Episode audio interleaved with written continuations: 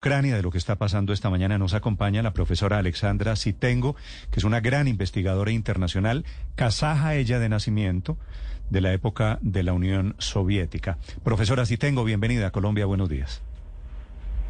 Buenos días, encantada. Un gusto saludarla. Se pregunta de Economist esta mañana qué es lo que pretende, qué es lo que quiere Putin. Usted que está en la zona, ¿qué es lo que cree que hay detrás de estas amenazas de guerra? Bueno, si alguien, si alguien supiera que está de verdad detrás de esas amenazas, creo que ya, ya no habría, ya la crisis, el conflicto ya eh, estaría solucionado. El problema es que solo podemos suponer, podemos tratar de adivinar qué está detrás.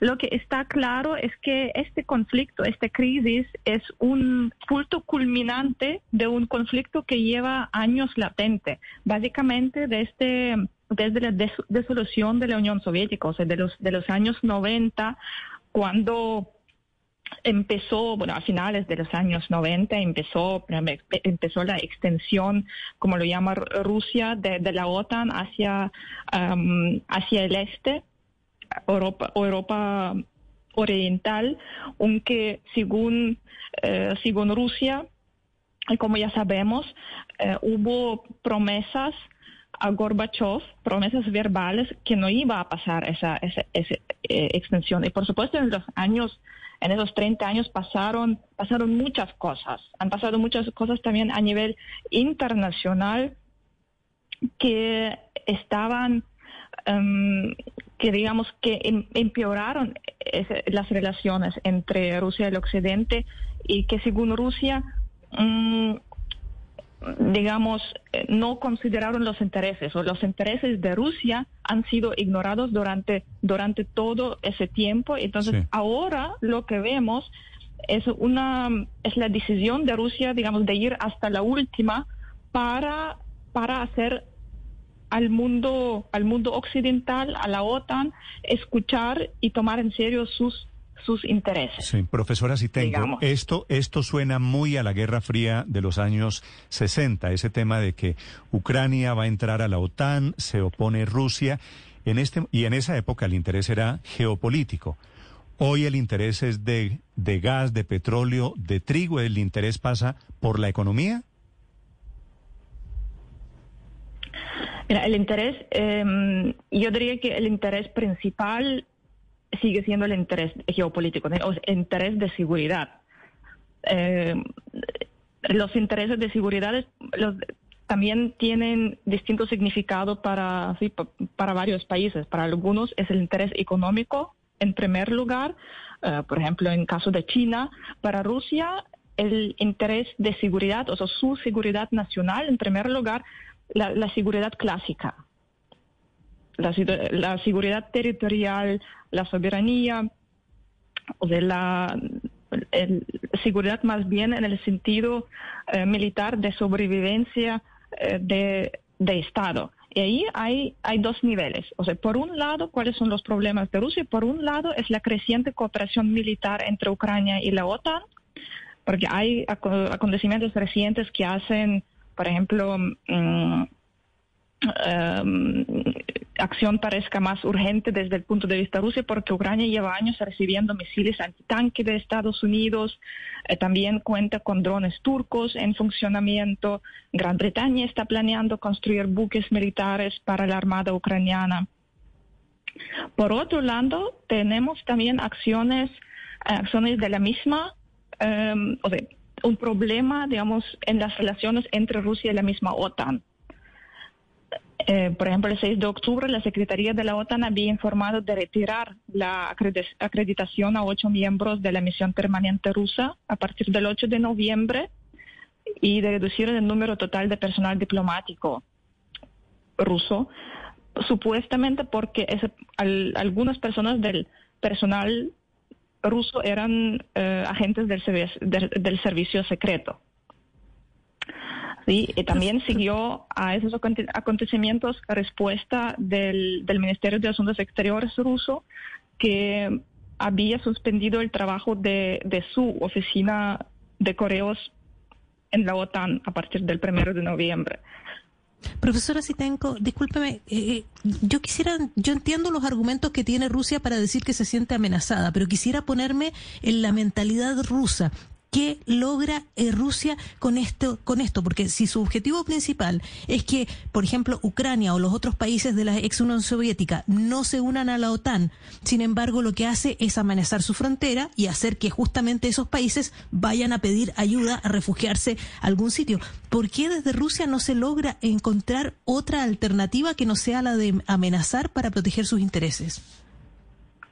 Bueno, es una, es una buena pregunta y es lo que también en realidad hay que, Rusia debería considerar que con sus hechos tal vez justamente está empujando a sus vecinos hacia, hacia los brazos de la OTAN. Eh, o sea que también debería considerar sus em,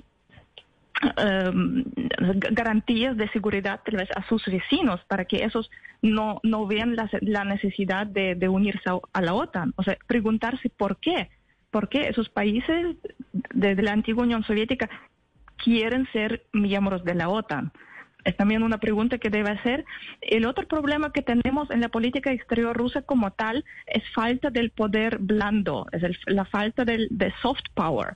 Sí, la política um, exterior rusa tradicionalmente, o las, también las personas que rodean a Vladimir Putin, que uh, la fracción más, um, más fuerte actualmente es la fracción de los llamados siloviki, o sea, de las personas de servicio, eh, de, del ámbito militar, del ámbito de seguridad, uh, de los servicios secretos, y esas personas también tienen una cierta mentalidad, una cierta, un cierto modo de ver el mundo, un mundo como, mundo como amenaza. Entonces, eh, las soluciones que producen, que produce ese grupo son soluciones em, que, que, estamos viendo, o sea, de, de, también que, que tienden a escalar la situación en vez de em, en vez de bajar la, presión, la tensión. Profesora, eh, a propósito de, Rusia y de Ucrania, siempre hablamos de Rusia, cuáles son las apetencias de Rusia, cuál, qué es lo que Rusia quiere o qué es lo que Rusia necesita.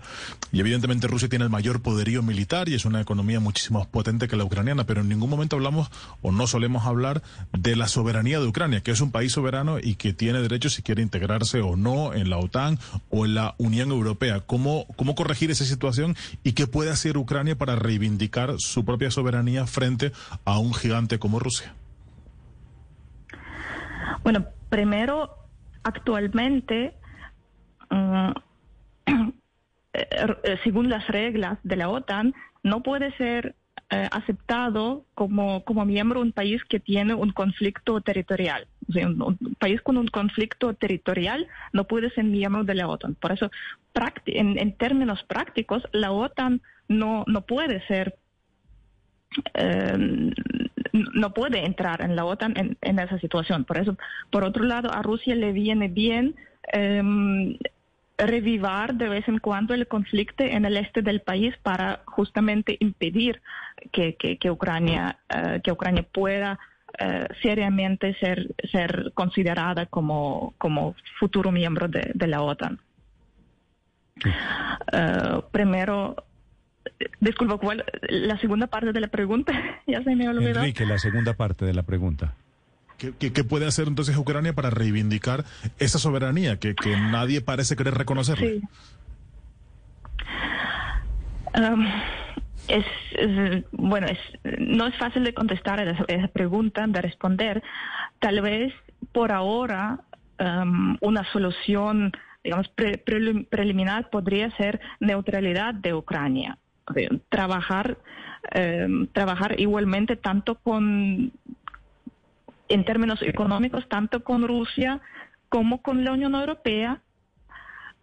Eh, en términos militares, trabajar con, también con, con Alianza Occidental, pero también tener, eh, tener diálogo con Rusia, tener tener mecanismos de diálogo en, materia de seguridad con Rusia, como por ejemplo lo tiene con la OTAN, ¿eh? el Consejo Rusia-OTAN, que no que no se ha encontrado desde que no se ha reunido desde 2019, que pero que los Estados Unidos o la, OTAN acaba de proponer a Rusia de reiniciar las mm. reuniones hacerlas más frecuentes para construir confianza, para reconstruir diálogo. Una última pregunta, profesora, si tengo sobre la entrada a China de todo este ajedrez. China ahora aliado de Rusia, eh, poniéndose del lado de Rusia. ¿Eso desequilibra, eso asusta a Europa, asusta a Estados Unidos?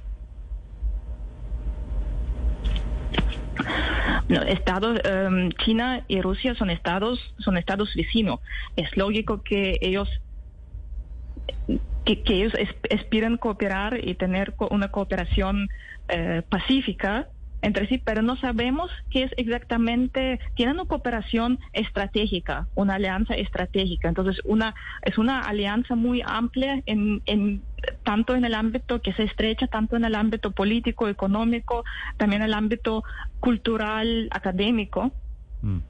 Pero no sabemos, no sabemos qué tal um, digamos, donde hay también puntos de, de tensiones entre, entre los dos. Pero yo no veo, bueno, alianza entre Rusia y China es, es una cosa y eh, la relación entre Estados Unidos o Europa con China es, es eh, ya otra cosa. No veo exactamente cómo una relación entre los dos. Yo creo que China no tiene, en, ese, en, caso de, Ucrania, yo no veo un papel para China. Hasta ahora no ha jugado, no ha jugado un papel de momento, eh, visible. De, momento, estamos en la concentración de tropas rusas en la frontera de Ucrania, que en, algún momento fue una de las repúblicas soviéticas. Profesora Sitenko, gracias por estos minutos. Una especie de ABC para entender algo de lo que está pasando alrededor de Ucrania y del gran conflicto internacional.